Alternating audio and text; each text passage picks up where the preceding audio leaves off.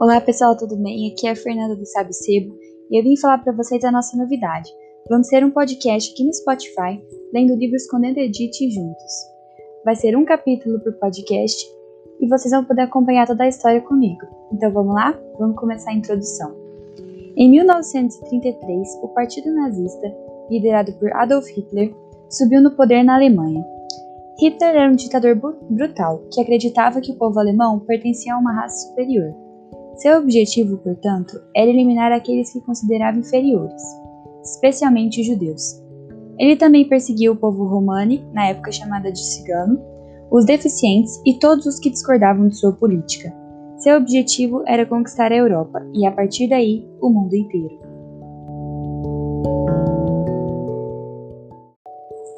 Ele começou a colocar seu plano em ação ao invadir Viena, a capital da Áustria, no dia 12 de março de 1939. Em setembro do mesmo ano, a Alemanha invadiu a Polônia, dando início à Segunda Guerra Mundial.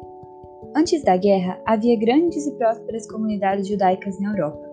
Existiam muitas escolas judaicas, bibliotecas, sinagogas e museus.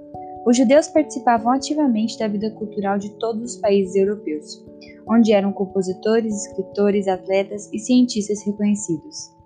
Mas a guerra trouxe outras regras e, com elas, restrições para os judeus. Suas terras foram confiscadas, não lhes era permitido frequentar universidades e faculdades e exercer algumas profissões. Eles também foram forçados a usar uma estrela de Davi amarela fixada na roupa. Foram atacados, presos e tiveram seus negócios fechados. Mais tarde, muitos foram enviados a prisões e campos de concentração para trabalhos escravos. Ali, passaram fome, foram torturados e mortos. Estima-se que mais de 6 milhões de judeus morreram nas mãos de Adolf Hitler e seu exército nazista durante a Segunda Guerra Mundial, que acabou em 1945.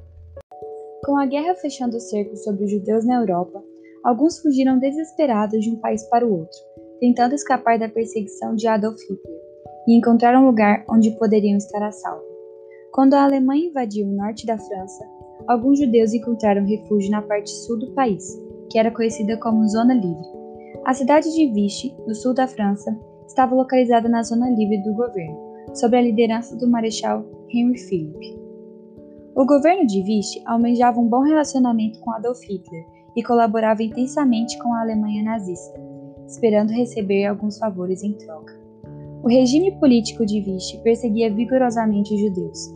Os que haviam fugido para o sul da França em busca de segurança foram presos e enviados aos nazistas para serem colocados em campos de concentração.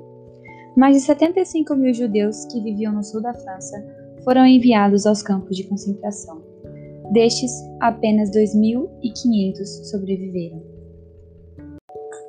À medida que as forças de Hitler invadiam um país após o outro, aterrorizando a população e caçando judeus, os lugares considerados seguros foram ficando cada vez mais escassos. Judeus se desesperavam, temendo pela segurança de suas crianças e famílias. Muitos pais foram forçados a tomar uma decisão terrível: escolher alguém para esconder suas crianças.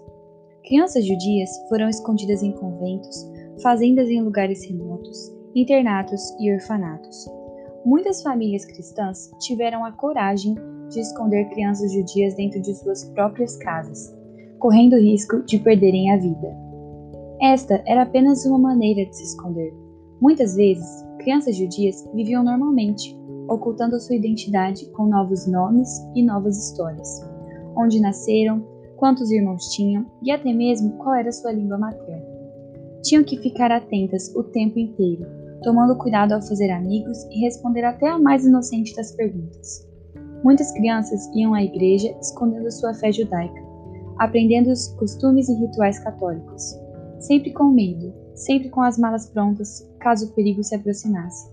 Continuariam vivas apenas se conseguissem manter o disfarce.